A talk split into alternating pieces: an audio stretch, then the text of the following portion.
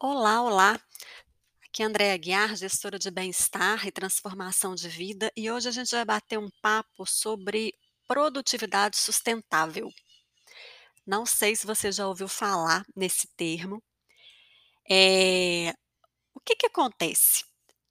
A gente vive nessa sociedade enlouquecedora, onde nós somos muito cobrados pela alta performance, né, tudo é alta performance, alta performance, no mundo do trabalho então, essa é assim, existem vários cursos, livros que falam sobre isso, e essa exigência, ela nos leva a uma autocobrança altíssima, né, nós somos, eh, cobrados e nos cobramos por um um nível de produtividade muito alto, né, que essa produtividade nada mais é do que você fazer, fazer, fazer, fazer.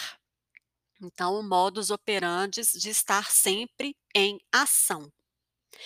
Tanto é que, se a gente parar pra pensar, geralmente nós medimos um bom dia como um com o número de ações que a gente fez naquele dia, né, "Ah, hoje eu tive um dia muito produtivo", cantando isso como assim: "Nossa, que vitória, né, eu tive um dia muito produtivo, eu fiz isso, aquilo, aquilo outro, aquilo outro, puxa, tô exausta, mas o dia rendeu". Muito bonito, muito legal, porém, com o tempo, né, se isso é uma constante no nosso dia a dia, a consequência é o quê? Exaustão. E, claro que isso somatizado, né, vai nos levar ao esgotamento, que vai nos levar ao burnout. Ok.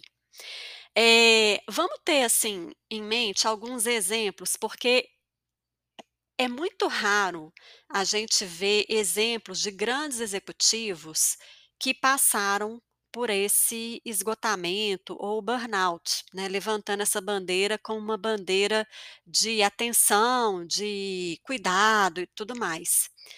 Eh, mas os atletas de ponta, a gente vê isso com muita clareza.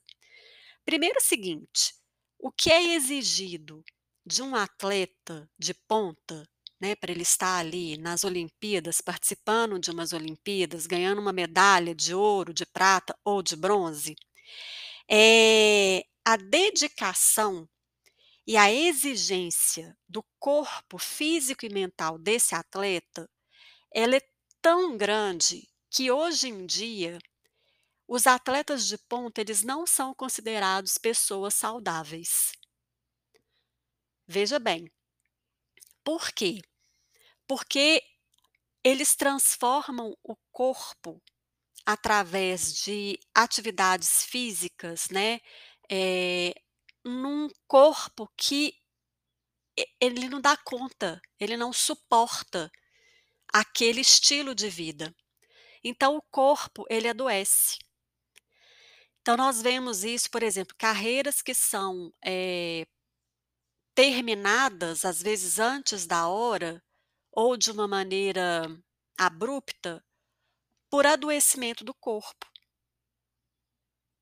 Né, é um quadril que já não aguenta mais, é um joelho que não suporta mais a atividade, e cirurgias e mais cirurgias, até chegar num ponto que não funciona mais, a pessoa tem que parar.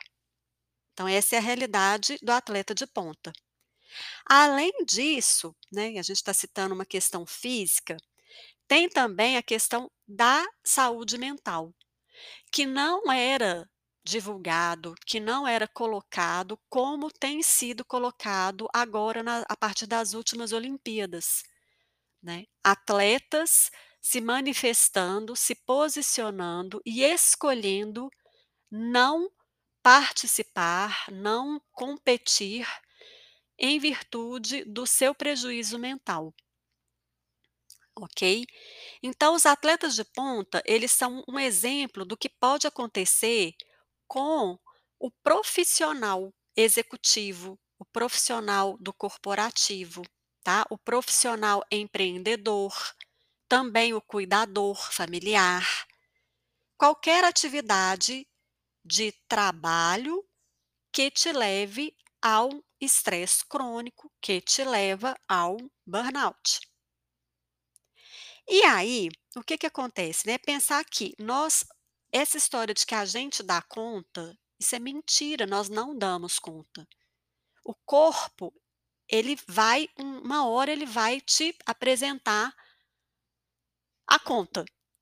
Ele vai pedir a conta, a conta vai chegar. Né. Então o que a gente precisa fazer é olhar para o que é sustentável a médio e longo prazo, porque se se a gente quer chegar lá na frente, né, "Ah, eu quero chegar a um cargo X, eu quero" "ter uma evolução na carreira XYZ, eu quero que o meu negócio chegue a determinado ponto", então nós estamos olhando o quê? Para o futuro. Que é um fator motivacional. Mas para eu chegar lá, eu tenho que manter uma caminhada, uma jornada que efetivamente me leve até lá. Certo? Então é pensar e se planejar a médio e longo prazo. Eu gosto muito de um asana do ioga que se chama Trikonasana. Que é uma postura que se chama, eh, em português é a postula postura do triângulo. Ela tem uma simbologia que é o equilíbrio entre a ação e a inação, ou seja, entre o fazer e o não fazer. Esse equilíbrio, né, esse ele precisa existir na nossa vida como um todo. Tem hora de agir e tem hora de parar, de pausar. Às vezes a ação é mais acelerada, às vezes a ação é mais lenta. E tá tudo bem. Ok?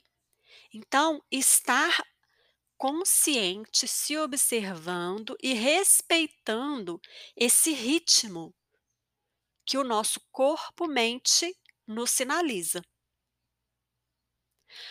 Portanto, conclusão da história.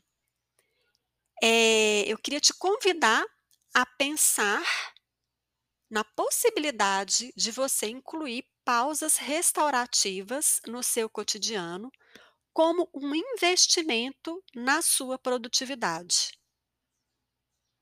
Experimenta, pensa, faça, me conta, ok? Permita-se pausar. A gente finaliza o nosso papo aqui. Obrigada pela presença, vamos seguindo juntos. Até, até.